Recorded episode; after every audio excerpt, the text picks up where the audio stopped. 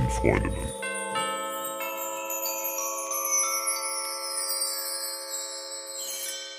Wir haben ja mehr an Fragen über die nächsten Tage und eine kam reingeflattert über unseren Instagram-Kanal, beste Freundinnen-Podcast und da hat uns eine Hörerin geschrieben, sie ist 21, hat jetzt immer mal wieder on and off Sachen gehabt mit Typen, immer mal wieder kurze Sachen, aber nie so was Festes und jetzt hat sie einen Typen kennengelernt, Ja. in den sie sich wirklich richtig krass verliebt hat Mhm. und er hat irgendwann gefragt, mit wie vielen anderen Typen hattest du eigentlich schon Sex? Mm. Warum fragt ihr das? Und jetzt ist die Frage, sollte man die Anzahl seiner Sexpartner überhaupt sagen? Was spielt das für eine Rolle? Ja. Warum fragt der andere? Mhm. Und sind es immer die, die fragen, die vielleicht nicht so gut damit umgehen können? Ich würde fast sagen, es sind immer nur die, die fragen, die damit nicht so gut umgehen können. Und sie hat dann mit ihm geredet, 21 ist sie, und hat gesagt, ich habe 43 gehabt. Was?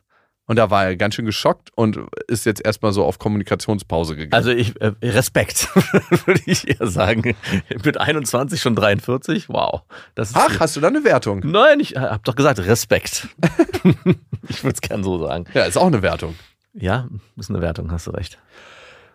Also, die Frage liegt wirklich in dem Kern schon, wie wir gesagt haben, derjenige, der fragt, hat eigentlich das Thema. Und warum fragt er? Und in dem Moment, wo man mit dieser Frage konfrontiert wird, muss man sich gut überlegen, inwieweit möchte ich mit dieser Person in Beziehung gehen.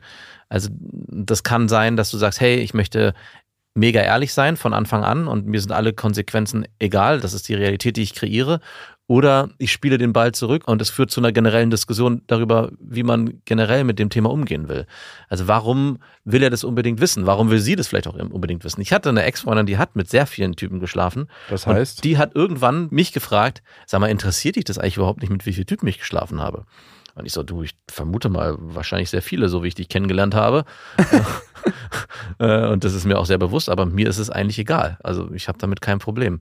Und damit war das Thema auch erledigt. Und was es eigentlich aufzeigt, ist, wie viel wir dem eigentlich zuschreiben, dieser Zahl, die am Ende dasteht. Aber Ja. diese Zahl am Ende nichts bedeutet. Und wir wissen ja nicht, wie jemand geprägt ist und welche Assoziationen das bei dem weckt. Der eine sagt, oh cool, dann hast du dich ausgetobt und dann bist du jetzt vielleicht angekommen. Ja. Der andere sagt wiederum, äh, dann ist mir vielleicht nicht treu. Und der nächste sagt vielleicht, ähm, oh Gott, das ist mir irgendwie eine komische Vorstellung, vorzustellen, dass du mit dem und dem und dem und dem und jetzt mit mir.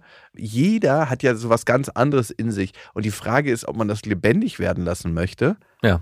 Indem man das sagt. Andererseits gibt es auch Leute, die haben damit überhaupt gar kein Problem.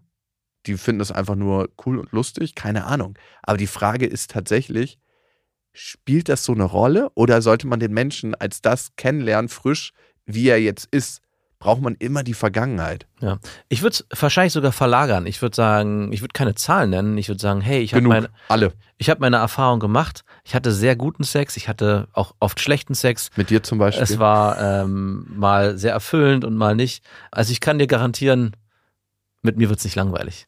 Oder irgendwie so. Also das, oh Gott, oh Gott, das Ja. klingt ja wie so eine fucking Kontaktanzeige. Nein, ich meine aber, dass man- Ich kann dir garantieren. äh, Ist sie ich, Service-Dienstleisterin? ich meine nur, dass man wegkommt von dieser Zahl, dass man das, man kann das ja auch umschreiben und benennen. Um was geht's eigentlich? Es geht ja darum, im Ja, das wäre eine gute Frage. Worum geht's dir eigentlich? genau, worum geht's ja Mit eigentlich? der Frage. Und wenn der zum Beispiel sagt oder sie, ja, ich würde gern wissen, ob ich mit jemandem zusammenkomme, der genügend Erfahrung hat, weil ich brauche jemanden, mit dem ich gut. Äh, Fangfrage ab jetzt für alle diejenigen, die damit nicht klarkommen Ja. und einfach nur rausfinden wollen, ob die Person ihr sicher ist oder nicht. Und das sagt ja auch nichts darüber aus.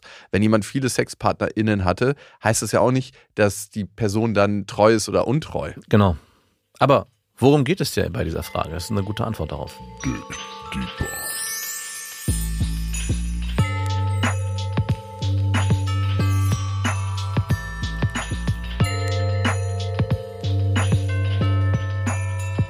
Dig deeper mit den besten Freundinnen.